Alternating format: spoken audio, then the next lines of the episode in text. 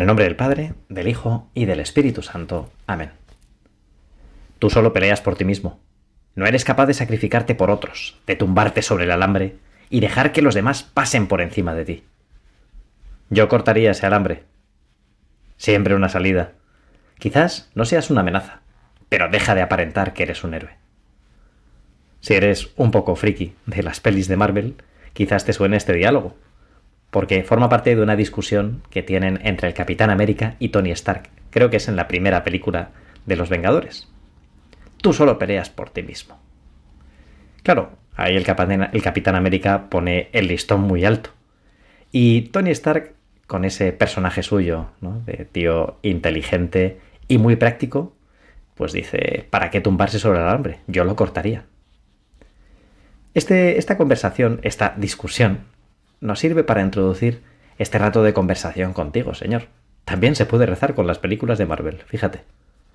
Porque, Jesús, hoy quiero hablar contigo precisamente de esto, de la gente práctica, de la gente que a lo mejor ve siempre una solución donde otros no la ven.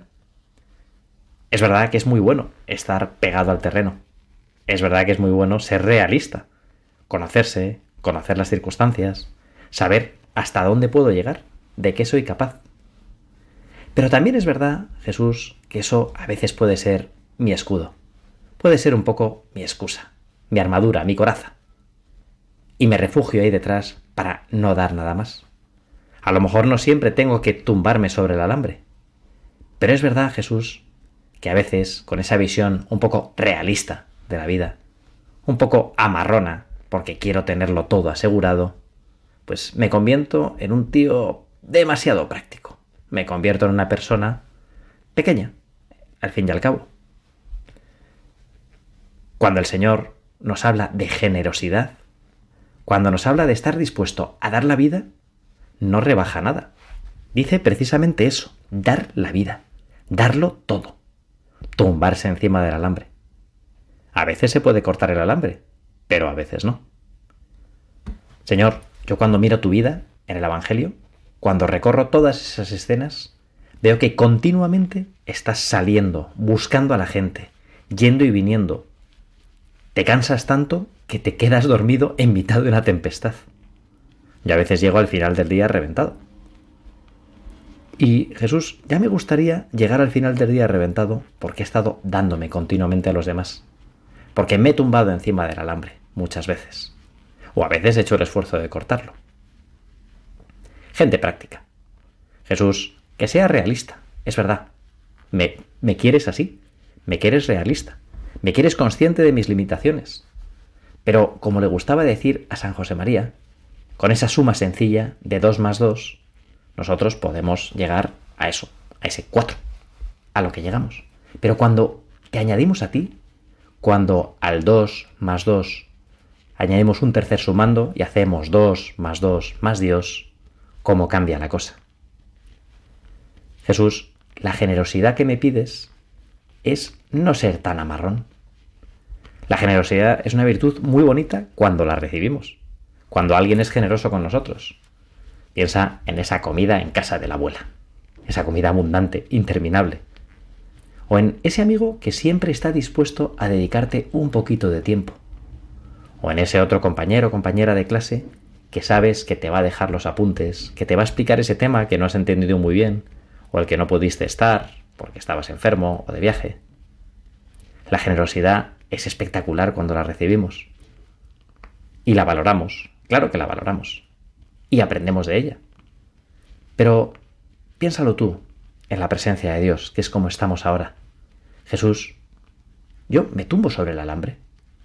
¿Cuántas veces llego cansado al final del día pero puedo contar, o he perdido la cuenta mejor, de las veces que he hecho esas cosas por los demás.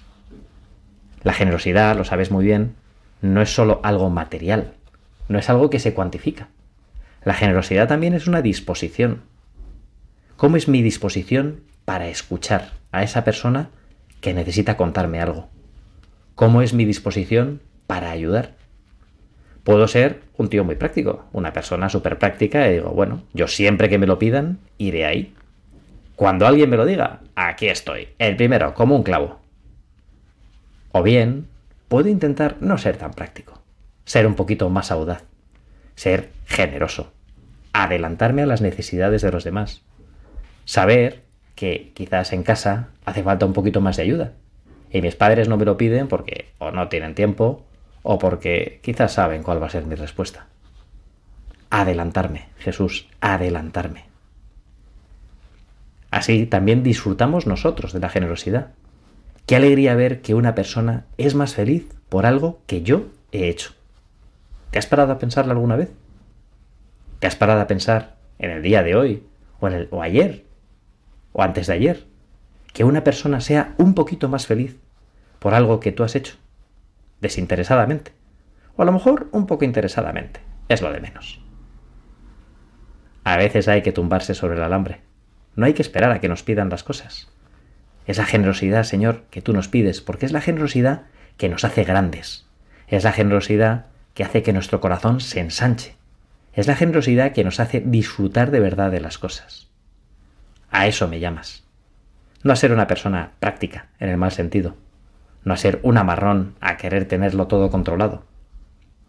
La generosidad ensancha el corazón. La generosidad hace más feliz. Tenemos también el ejemplo de la Virgen. Fíjate, en la escena de la Anunciación. ¿Qué es lo que responde?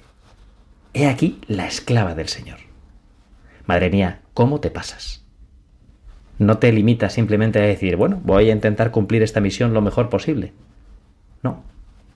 Te manifiestas como la esclava del Señor. La que está dispuesta a hacer cualquier cosa.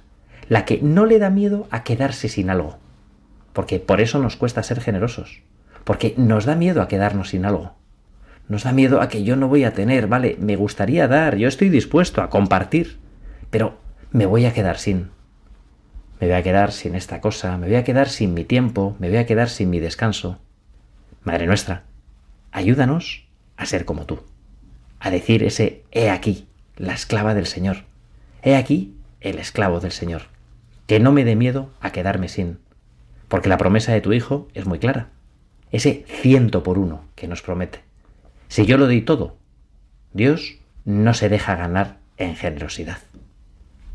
En el nombre del Padre, y del Hijo, y del Espíritu Santo. Amén.